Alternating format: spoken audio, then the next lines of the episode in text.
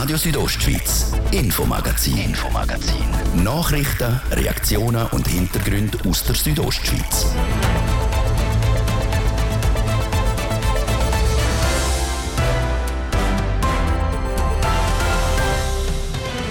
Der Tag danach gestern hat das Wahlvolk gewählt.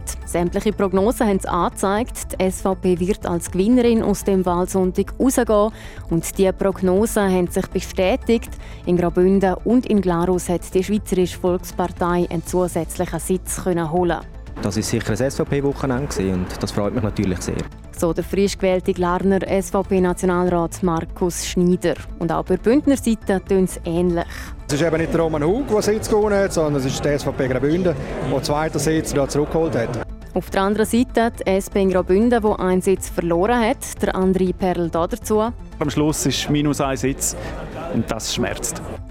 Die Reaktionen der Gewählten, der Gewinnerinnen und der Verlierer. Wir fassen den gestrigen Wahlsonntag nochmal zusammen und ordnen ein, was vom neu zusammengesetzten Parlament zu erwarten ist für die nächsten vier Jahre. Das ist unser grosses Schwerpunktthema heute mit mir, Jasmin Schneider. Ich wünsche einen guten Abend. Die SVP ist die grosse Siegerin der Wahlen 2023. Die Grünen die Verlierer. Und die Mitte zeigt ein neues Selbstbewusstsein. Der Martin de Platzes schaut zurück auf den gestrigen Wahlsonntag in Graubünden. An dem Wahlsieg von der SVP gibt es nichts zum Rütteln. Ihr Wahlkampf ist vor allem auf die Zuwanderung ausgerichtet. Ein Thema, das in unsicheren Zeiten äußerst erfolgreich ist. Gesamtschweizerisch leitet die Volkspartei um plus 3,3 Prozent zu, gewinnt wahrscheinlich acht neue Sitze im Nationalrat. Einer von diesen neuen Sitzen kommt von der Bündner SVP, wo der vor vier Jahren an die SP verlorene Sitz zurückerobert, hat also wieder zwei Sitze. Der von der Magdalena Martulo Blocher und neu geht für Bündner SVP der Kantonalpräsident der Roman Hug auch nach Bern in den Nationalrat, dank einer starken Basis aus seiner Partei. Das ist in erster Linie ein Freudentag für unsere Partei, für die Mitglieder, die im Hintergrund so tagkräftig mitgeschafft haben. Sie haben daran geglaubt, dass es möglich ist, zum zweiten Sitz zu ringen. In dem Sinne freue ich mich einfach für alle unsere Leute, die da so begeistert mitgeschafft haben. Im Kanton Graubünden haben sie jetzt die historische Marke von 30 Prozent knackt, 30,6 Prozent. Wie weit geht das noch? Wir wollen jetzt zuerst beweisen, dass wir eben für Bündnerinnen und Bündner konkret gute Politik in Bern machen und dann in vier Jahren unsere Leute wieder Bilanz ziehen. Der Kantonalpräsident Roman Hug, der neu für Bündner SVP in den Nationalrat einzieht. Über beide Ohren rausgestrahlt haben gestern die Chefs der Mitte Graubünden, Co-Präsidentin Aita Zanetti und der Co-Präsident Kevin Brunold. Die Mitte hat zwar im Kanton 1,5 Prozent verloren, kommt auf einen Wähleranteil von 23,9 Prozent, ist weiterhin die zweitstärkste Partei im Kanton. Und ihr Spitzenkandidat, der Nationalratspräsident Martin Candines, hat mit Abstand am meisten Stimmen gemacht, mehr als 28.000. Deiter Zanetti. Wir sind sehr dankbar, dass das Bündner Volk Martin Candines äh, so viel Vertrauen geschenkt hat. Das ist natürlich ein Bombenresultat. Und Kevin Brunold. Ich freue mich extrem über das super Resultat von Martin Candines und auch von all unseren Kandidierenden. Äh, es ist ein sensationelles äh, Ergebnis und wir haben, glaub, können mit dem bestätigen, dass die Fusion auch richtig war, weil jetzt äh, hat das Bündner Volk das mitträgt und ja, wir sind sehr zufrieden. Sie haben die Fusion angesprochen. Es ist schon das erste Mal, dass die Mitte bei eidgenössischen Wahlen antreten dort seit der Fusion CVP und BDP. Damit nicht mehr die klassische Katholikenpartei, das hat Stimmen gebracht. Ja, die Fusion ist einfach äh, richtig gewesen. Wir ergänzen uns extrem äh, gut und das ist jetzt zu einer Partei zusammengewachsen in dieser, relativ kurzen Zeit. Es sind äh, Leute zusammengekommen, die zusammen wollen, die Partei bilden, die Mitte und ja, das hat wirklich funktioniert und wir sind extrem dankbar, dass die Stimmbevölkerung den Weg mit uns mitgegangen ist. Die Mitte Graubünden Co-Präsidentin Aita Zanetti und Kevin Brunold. Drittstärkste politische Kraft in Graubünden ist die SP, wo leicht hat können dazu gewinnen im Kanton plus 0,7 Prozent, hat einen Wähleranteil von 17,8 Prozent. Obwohl die SP leicht dazu gewonnen hat, ist es der Listenverbindung mit den Grünen, der GLP und der unabhängigen Freien Bündner nicht gelungen, den zweiten Sitz zu verteidigen. Der andere SP-Sitz vom Jon Pult hat SP mit mehr als 21.000 Wahlstimmen souverän können halten, so der SP-Kantonalpräsident der André Perl. Der Jon hat einfach eine, eine fantastische Legislatur hergelegt, ein super starker in Bern. Nicht umsonst ist er jetzt Bundesratskandidat. Allein schon der Titel Bundesratskandidat, das hat sicher auch noch ein paar Stimmen gebracht. Ich gehe davon aus, dass der Wiedererkennungseffekt groß ist, dass die Leute auch ihm haben Support mit auf den Weg geben und ich finde, er hat wirklich ein tolles Resultat gemacht heute. Nicht erfolgreich war die Klimaallianz von ihrer Partei, der SP, zusammen mit den Grünen und der GLP und auch der Freien Unabhängigen Bündner. Eher verlierend ein Sitz, das schmerzt. Das ist enttäuschend, klar. Ich darf aber sagen, dass wir als SP insgesamt nicht so schlecht abgeschnitten haben. Wir sind besser als vor vier Jahren. Das freut mich. Das ist auch äh, ein bisschen ja, eine Belohnung für die sehr engagierte Basis, die wir haben. Aber klar, am Schluss ist minus ein Sitz und das schmerzt. Der SP-Kantonalpräsident André Perl. Mit ihm dazu gewonnen hat FDP im Kanton Graubünden und die Spitzenkandidatin vom Bündner Freisint Anna Giacometti hat im Vergleich zu vor vier Jahren fast 10.000 Stimmen mehr gemacht. Sie kommt auf über 16.000 Wahlstimmen. Darauf ist der FDP-Kantonalpräsident Bruno Klaus stolz. Das hat sie auch verdient. Sie hat einen sehr guten Wahlkampf hergelegt. Sie ist zweimal genannt worden vor der Partei, weil wir haben die Italianità und dann Giacometti und die Frauen unterstützen, haben das gemacht und das ist auch aufgegangen und vom Wähler honoriert worden. Bin ich natürlich sehr dankbar. Wir haben sogar im Gesamten gesehen, ein bisschen zugelegt im Vergleich zur letzten Wahl. Der FDP-Kantonalpräsident Bruno Klaus. Wacker verloren haben in Graubünden die Grünliberalen nämlich 2% Die Grünliberalen haben im Kanton noch einen Anteil von 6,3% Die Gründe für den Einbruch hat die GLP-Kantonalpräsidentin Geraldine Danuser schnell ausgemacht. Das Thema Konjunktur ist einfach nicht auf unserer Seite. Vor, ähm, also im 2019 ist ganz klar Klimaschutz im Vordergrund gestanden und jetzt hat kein Thema dominiert und dadurch haben wir auch nicht können, da noch weiter gewinnen. Der alte Nationalrat Josias Gasser, ihr habt ihn nicht mehr im Boot bei der GLP, also auch was der Wahlkampf anbelangt. Das ist sicher auch ein Manko. Ja, der Josias Gasser hat halt immer konstant 10'000 Stimmen geholt, Amex. Das sind sicher die Stimmen, die uns jetzt auch gefehlt haben. Wir haben es aber geschafft, als Partei insgesamt in die Breite zu wachsen und dass die einzelnen Kandidatinnen und Kandidaten mehr Stimmen gemacht haben, als wenn man eben so ein einzelnes ähm, Zugpferd hätte. Wir haben einen Wahlkampf gemacht im Team und von dem her bin ich dort sehr zufrieden. Die GLP-Kantonalpräsidentin Geraldine Danuser. Die Verlierer der Wahlen 2023 sind die Grünen. Sie gehen gesamtschweizerisch unter 10 Prozent, verlieren 4 Prozent. Im Kanton Graubünden aber haben die Grünen nur wenig verloren, nämlich 0,3 Prozent, haben noch einen Wähleranteil von 5,5 Prozent. Präsidentin der Grünen in Graubünden, Anita Mazzetta. Also erstens einmal für die Grünen Graubünden bin ich sehr zufrieden, dass wir äh, unser Resultat von letztem Mal haben können konsolidieren. Das ist schon mal erfreulich. Äh, schweizweit ist natürlich enttäuschend, dass wir so viel verlieren werden, so nach der Prognose. Wir müssen aber nach wie vor sagen, dass wir letztes Mal natürlich extrem viel Sitz dazu geholt haben, nämlich 17 Sitz.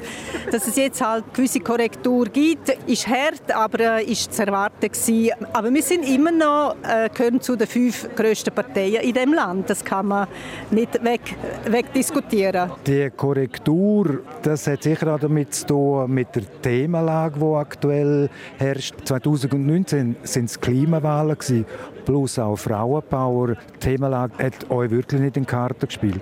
Ja, ich denke, Klima ist nach wie vor ein sehr wichtiges Thema. Das sieht man ja auch bei den Umfragen. Wir haben ja 60'000 Menschen können bewegen bei der Klimademo in Bern. Also man kann nicht sagen, Klima sei kein Thema mehr. Aber es sind natürlich zusätzlich äh, wichtige Themen dazugekommen. Das sind die Lebenshaltungskosten, die halt gestiegen sind. Das ist der Krieg in Europa. Und natürlich hat das auf das Wahlverhalten halt auch eine Auswirkung. Von dem her haben wir eine starke Konkurrenz gekriegt von anderen Themen und das ist wahrscheinlich der Grund für das Resultat. Fridays for Future hat einen Schwung verloren. Umgekehrt haben die sogenannten Klimakleber können zulegen. Das hat einen Haufen Leute genervt. Haben die geschadet, die Klimakleber? Man muss auch sagen, gewisse Parteien ähm, haben nur von den Klimakleber geredet, statt von der Klimakrise. Die Frage ist wirklich, welches Problem ist grösser?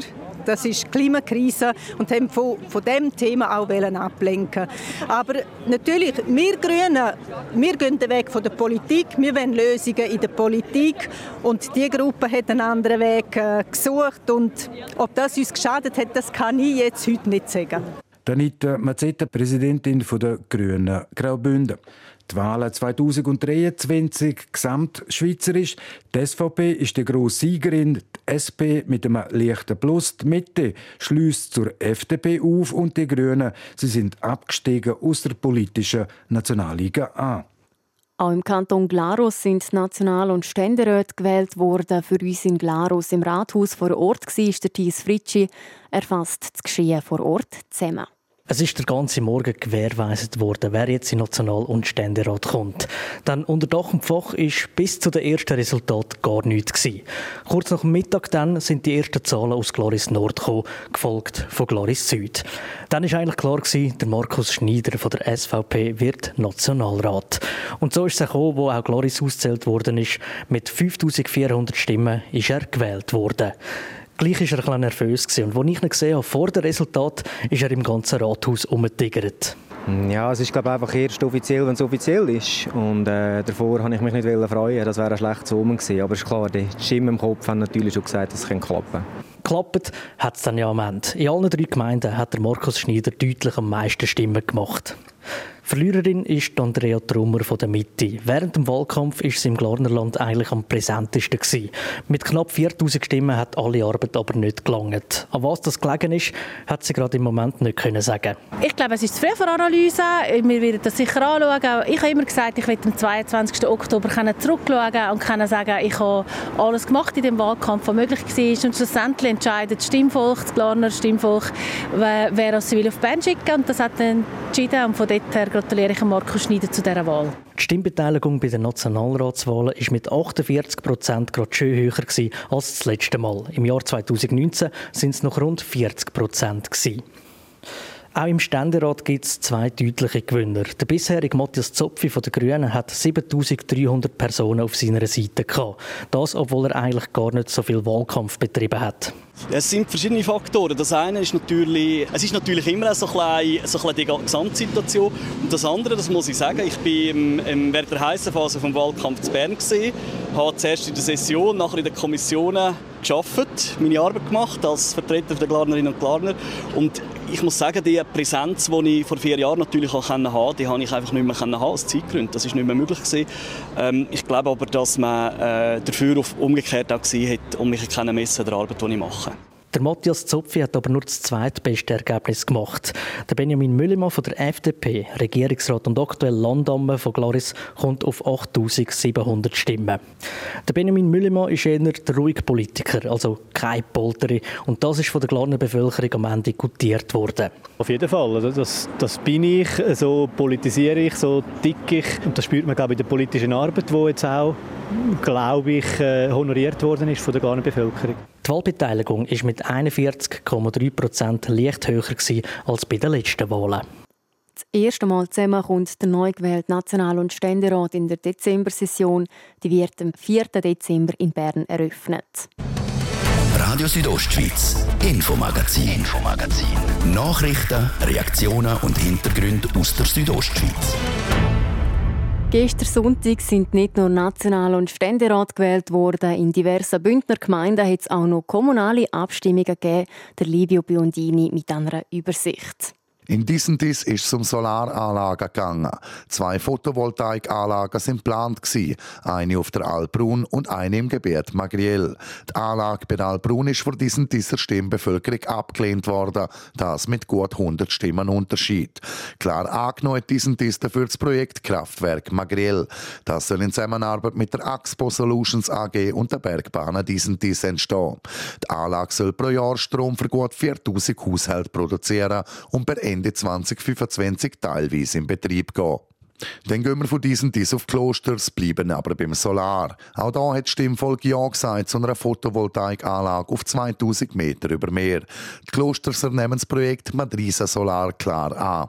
Bis Ende 2025 muss die Anlage mindestens 10% von seiner Gesamtleistung liefern, um noch von den Bundesgeldern im Rahmen vom Solarexpress zu profitieren von Klosters auf Davos. Dort hat es eine Ersatzwahl für den kleinen Landrat gegeben. Ende Juni ist Iris Hoffmann-Stifler zurückgetreten. Das hat einen freien Sitz im fünfköpfigen Gremium gegeben. Zur Wahl haben sich Agnes Kessler von FDP und der Walter von Balmos von GLP gestellt. Gewonnen hat die Wahl der Walter von Balmos. Er holt 1500 Stimmen. Seine Herausforderin, Agnes Kessler, kommt auf knapp 1250 Stimmen. Die Amtstour von Walter von Balmos geht bis Ende 2024. 2020. Weiter sind auch noch Gemeindepräsidien gewählt worden. Der Luzi C. Schutz bleibt Gemeindepräsident von Bergün Filisur. Auch Obersachsen und Auen behaltet der bisherige Ernst Sachs für weitere vier Jahre als Präsident. Und in Bever ist neuerdings Celina Nicolai Gemeindepräsidentin. Sie folgt auf den Fadri Guidon, der aus beruflichen Gründen zurückgetreten ist. Seit gestern ist das eidgenössische Parlament rechter, männlicher und weniger grün. Die SVP hat 3% zugelegt, die Grünen haben 3,8% verloren und der Frauenanteil ist um 3,5% gesunken. Der Markus Seifert hat der Politologe Lukas Lauener gefragt, wie sich die neuen Kräfteverhältnisse auf die Politik in den nächsten vier Jahren auswirken könnten.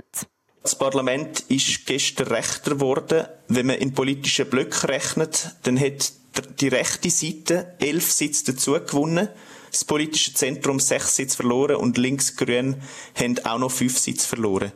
Diese Sitzverschiebungen bedeuten tatsächlich, dass es in den nächsten vier Jahren durchaus schwieriger wird, zum Beispiel für linke Anliegen in der Umwelt- und Gleichstellungspolitik. Umgekehrt kann man sagen, dass es für rechte Anliegen, zum Beispiel in der Asyl- und Migrationspolitik, einfacher werden könnte, dass die durchkommen. Der rechte Block hat aber jetzt neu mit 95 Sitzen ganz knappe Mehrheit im Nationalrat verpasst und ist auch darum weiterhin in den nächsten vier Jahren auf andere Parteien, auf Koalitionen aus anderen Blöcken angewiesen. Die aktuell grössten Herausforderungen sind laut Sorgenbarometer Klima- und Energiepolitik, steigende Mehrzinsen, steigende Gesundheitskosten, Zuwanderung und auch das Verhältnis zur EU. Werden jetzt Lösungen und Kompromisse in diesen Bereich mit den neuen Stärkeverhältnis werden die einfacher oder schwieriger? In der Klima- und Energiepolitik haben wir gerade vor kurzem im Juni eine Abstimmung gehabt und die hat eigentlich gezeigt, dass die Bevölkerung durchaus hinter diesen Klimazielen steht. Und es ist auch klar, dass die jetzt umgesetzt werden müssen. In der Abstimmung hat sich auch gezeigt, dass Anreize politisch mehrheitsfähiger sind, als einfach Verbot zu setzen. Und ich denke auch, dass es jetzt in dem Sinn in der Klima- und Energiepolitik im Parlament so weitergehen wird. Also man wird eher auf Anreize setzen als auf Verbot. Und zum Beispiel, wenn es jetzt zu ganz konkreten Projekten kommt, zum Beispiel, wo Land Landschafts- und Umweltschutz gegen den Ausbau von Erneuerbaren antritt, zum Beispiel, wenn neue Solarkraftwerke gebaut werden sollen, dann denke ich, dass das Parlament wahrscheinlich den Ausbau von den Erneuerbaren höher gewichten wird, anstatt der Landschaft und der Umweltschutz. Bei den Mietzins und bei Kosten, Gesundheitskosten, äh, kann man wohl davon ausgehen, dass so ein eine staatliche Regulierung in Zukunft weniger denkbar wird. Zum Beispiel so die einkommensabhängigen Krankenkassenprämien, die ja von den Grünen angedenkt worden sind. Äh, das dürfte es sehr schwierig haben im neuen Parlament. Also insgesamt ist das rechte Lager zwar deutlich gestärkt aus diesen Wahlen rausgegangen, aber wie gesagt, allein haben sie keine Mehrheit und darum müssen sie auch zukünftig Kompromisse schmieden. Gestern hat auch die Mitte das erste Mal seit über 100 Jahren mehr Wähleranteil als die FDP können holen. Das beführt jetzt eigentlich die Frage nach der Zusammensetzung vom Bundesrat. Aktuell hat ja die FDP zwei, die Mitte hat nur einen Sitz. Muss jetzt die Zauberformel neu überdenkt werden? Ja, gestern die Mitte das Rennen um die drittstärkste Kraft im Nationalrat ganz knapp gewonnen. Der Mitte-Präsident, der Gerhard Pfister, hat sich gestern Abend in der Elefantenrunde sehr kryptisch äh, geäussert und hat gemeint, dass vier Sitze rechts von der Mitte eigentlich ein Sitz zu viel sind. Aber gleichzeitig hat er auch vor der Wahl immer wieder betont, dass die Mitte jetzt der FDP-Sitz bei den Bundesratswahlen nicht angreifen wird. Ich gehe darum auch nicht davon aus, dass jetzt bei den Bundesratswahlen im Dezember dass es da zu einer Rochade kommt. Ich denke aber, dass sobald ein amtierender FDP-Bundesrat zurücktritt, wird wahrscheinlich die Diskussion wieder aufkommen. Zum Schluss noch die Frage. Bei der Wahl 2023 hat es einen neuen Rekord an Listenverbindungen gegeben und Unterlisten. Äh, bei so vielen Listenverbindungen leidet auch Transparenz. Also braucht es da aus Sicht der Politologen nicht Anpassungen, damit der Wählerwille nicht verfälscht wird? Ja, die vielen Unterlisten und Listen, die die Parteien aufstellen, das ist eigentlich ganz eine klare Strategie. Es geht darum, dass man möglichst noch ein bisschen Prozentpünktchen dazu verdienen kann. Untersuchungen zeigen aber, dass diese Strategie im Durchschnitt nur 0,2 Prozentpunkte mehr Wähleranteil geben. Also es ist eigentlich nicht eine sehr erfolgsversprechende Strategie und meistens gewinnt natürlich bei Listenverbindungen auch die größere von zwei Parteien die zahlreichen Unterlistenverbindungen und Listenverbindungen, das macht es tatsächlich extrem schwierig für Wählende. Ein Vorschlag wäre zum Beispiel, dass jetzt jede Partei nur noch eine einzige Liste, eine Hauptliste einreichen könnte.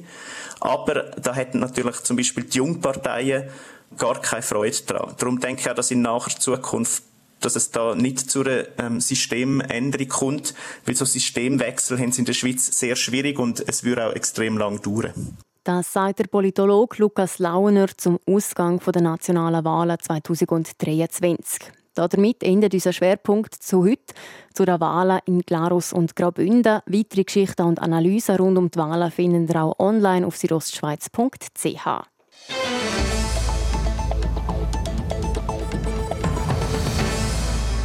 Am letzten Freitag und Samstag hat das Bigger Chur stattgefunden. Es hat aber nicht alles wie geplant können durchgeführt werden. So sind die Freeski Finals wegen schlechten Wetter abgesagt worden und auch im Musikprogramm hat es kurzfristig Änderungen gegeben. Ob der grosse Anlass gleich ein Erfolg war, weiss der Immanuel Giger. Es ist der definitive Abschluss vom Festivalsommer das Big Air Chur. Das Sport- und Musikevent hat das Jahr zahlreiche Fans in die Bündner Hauptstadt gelockt. Die Grossveranstaltung hat das Jahr aber gerade mit mehreren Sachen Pech gehabt. Der Verwaltungsratspräsident vom Veranstalter First Event AG, der Wolfgang Sali, ist aber trotzdem zufrieden mit dem Ergebnis. Ich würde sagen, für diese Herausforderungen war es ein riesen Erfolg Aber das geht nur, wenn wir solche Gäste, die wir hier im Bündnerland haben mit den Churer, also ich kann nur sagen, ein riesen Dankeschön an die Leute, die gekommen sind, dass man so viel Vertrauen bekommt von den Leuten, dass sie bei dem Wetter kommen und aushalten bis zum Schluss. Das ist für mich einfach ein riesen, riesen Kompliment an das, was wir hier machen. Insgesamt waren 27'500 Besucherinnen und Besucher am Big Air. Das sind rund 500 mehr wie im Vorjahr. Am Freitag hätten eigentlich die Freeski-Finale stattfinden Doch wegen dem schlechten Wetter mussten die abgesagt werden. Für den CEO vom Veranstalter First Event AG, René Götz, ist das natürlich sehr, sehr ärgerlich. Ist das ein Gesamthöhepunkt natürlich von der Veranstaltung, die wir nicht durchführen konnten. Wir haben gut reagiert aufgrund der Vorhersagen, haben wir eine Qualifikation einen Tag vorverleiht. Durch das haben wir ein Ranking können machen. Durch das haben die Athletinnen und Athleten können wichtige FIS-Punkte sammeln. Und so haben wir zumindest für ihre Tournee da können dazu beitragen, dass es gut können starten. Für uns natürlich von der ganzen Show ist das, was wir jetzt ein Jahr dafür daran geschafft haben, natürlich fehlen da 50 Prozent, oder? Und das ist natürlich ja, nicht schön. Nebst der Absage vom Freeski-Final hat auch einer der beiden Hauptakte zum Freitag seinen Auftritt müssen absagen. Der deutsche Rapper Casper hat krankheitsbedingt am Vortag verkündet, dass er daheim bleibt. Die Absage sei überraschend gekommen, wie der Wolfgang Sali sagt. Wir haben das keine fünf, sechs Stunden vorher gewusst. Die Problematik ist immer, die tun sich ja auch lange überlegen, ob sie absagen wollen. Die haben Gagen schon zum Voraus. Und wir wissen alle, ein bisschen moneyabhängig sind viele. Und so einfach will man dann nicht absagen. Wir haben das fünf, sechs Stunden vorher gewusst, haben dann das alles nochmal abgeklärt, ob es wirklich so muss sein, haben einen Ersatz gesucht, in einen enormen Druck hinein und haben das geschafft. Und ich glaube, die Leute sind zufrieden gewesen. Und der Scooter, den wir Abend gebracht haben. Ich glaube, das war jetzt der Hammer für Chur. Ich habe gestaunt. Das Big Air sei laut dem Veranstalter ohne größere Zwischenfälle über die Bühne gegangen und die Sicherheit der Besucherinnen und Besucher sei jederzeit gewährleistet gewesen. Die letzten zwei Jahre hat das Big Air keinen Gewinn machen auch das Jahr ist es vermutlich noch ein Minusgeschäft gewesen, sagt René Götz. Das sind wirtschaftliche Überlegungen. wir sind hier auf Chur gekommen, natürlich, um auch eine entsprechende Veranstaltung zu machen, die wir auch möchten, wirtschaftlich erfolgreich auch umsetzen. Das ist eine Investition, wenn du eine Veranstaltung aufbauen dass du über drei Jahre dementsprechend die musst Zeit geben musst. sind das jetzt natürlich auch dem, natürlich dem falschen Bein verwünscht worden, sind aber zuversichtlich, dass wir da entsprechend dieses Jahr, ich sage jetzt in die richtige Richtung kommen und dementsprechend auch weitermachen und das aber auch so möchten äh, auf wirtschaftliche Beine stellen, dass es auch langfristig Sinn macht. Was laut dem CEO von der First Event AG ebenfalls Sinn gemacht hätte, Sei das Nachhaltigkeitskonzept gewesen? Wir sind ja eigentlich seit vier Wochen da, bei schönstem Wetter. Oder? Wir haben jetzt vier Wochen lang über die Solarpanels eigentlich Energie können gewinnen Wir haben das zurückgeführt in das System da von Chur. Dementsprechend haben wir jetzt die zwei Tage Pech gehabt. Wir haben dementsprechend gleich auch das ganze Konzept, das wir hier haben, gut können umsetzen Jetzt über die Veranstaltung selber, da hat es geregnet. Mit dem Strom, wo bereits vor der Veranstaltung eingespeisen worden sei, hätte man die Nachhaltigkeitsziele erreichen so der Veranstalter. Air Chur wird auch nächstes Jahr stattfinden, und zwar am 18. und 19. Oktober 2024. Sport. Gut 61 Kilometer mit 2750 Höhenmeter in zwei Tagen. Am ersten Tag von Ilans auf Thusis und am zweiten Tag von Thusis auf Donat. Der Transruinalta und der Transviamala ist das Wochenende Laurin Michel. Beim Transruinalta und Transviamala gibt es viele verschiedene Kategorien, wo sich die Läuferinnen und Läufer messen. Es gibt kürzere und längere Distanzen für jung bis alt. Die Königsetappe ist aber über zwei Tage. Am ersten Tag geht es von Ilanz bis Thusis und am zweiten dann von Thusis auf Donat. Um dann Schluchterkönigin oder Schluchterkönig zu werden, muss man über die beiden Tage am schnellsten sein. Gelungen ist das dieses Jahr bei den Männern am Marco Wildhaber aus Thusis. Es ist ein schöner Sieg, aber weil jetzt halt eben der Nico Dal Colmo aus dem Rennen hat müssen, gesundheitlich, ist halt nicht mehr die gleiche Spannung rum. Der Nico Dal Colmo ist nach der ersten Etappe von Irland auf Thusis knapp zwei Minuten vor dem Marco Wildhaber. Gewesen. Er ist aber am zweiten Tag wegen gesundheitlicher Gründen nicht mehr am Start gestanden. Der Titel vor Schluchterkönigin geht an Clara Zimmermann aus dem Kanton Zürich. Die Titel sind aber nicht das einzige, was der Transrinalto und Transvimala speziell machen, sagt der OK-Präsident Thomas Hüsermann. Das ist sehr familiär, es ist äh, die Organisation und die Leidenschaft der Helfer, die uns eigentlich auch aufgrund von Rückmeldungen der Läufer eigentlich als einmaliges Erlebnis darstellt und natürlich der, äh, Namen entsprechend auch die beiden Schluchten was extrem speziell ist für die Läufer, durch die Schluchten durchzulaufen. Die Bedingungen für die Läuferinnen und Läufer hätten können besser sein. Am Samstag war die Strecke nass und rutschig, weil es geregnet hat. Am Sonntag war dann Schönwetter und es sind nach ersten Einschätzungen vom OK-Präsidenten ca. 3000 Leute in Donau. Trotz der ganzen Herausforderungen, die so ein Event mit sich bringt, ist der Thomas Häusermann zufrieden. Also wenn ich jetzt zurückschaue, kann ich eigentlich nichts aufzählen, wo ich sage, da bin ich nicht glücklich. Perfekt ist, man hat ein eingespieltes Team, man hat, hat Helfer, die sind engagiert und eigentlich ist es praktisch reibungslos abgelaufen. Das Wichtigste ist praktisch kein Unfall, kein nennenswerter Zwischenfall und dann kann man einfach sagen, es gibt vorbehaltlos ein positives Fazit. Insgesamt sind gut 1500 Leute am Start gestanden. Der nächste Transruin Alta und Transvimala ist dann im Jahr am 19. und 20. Oktober 2024.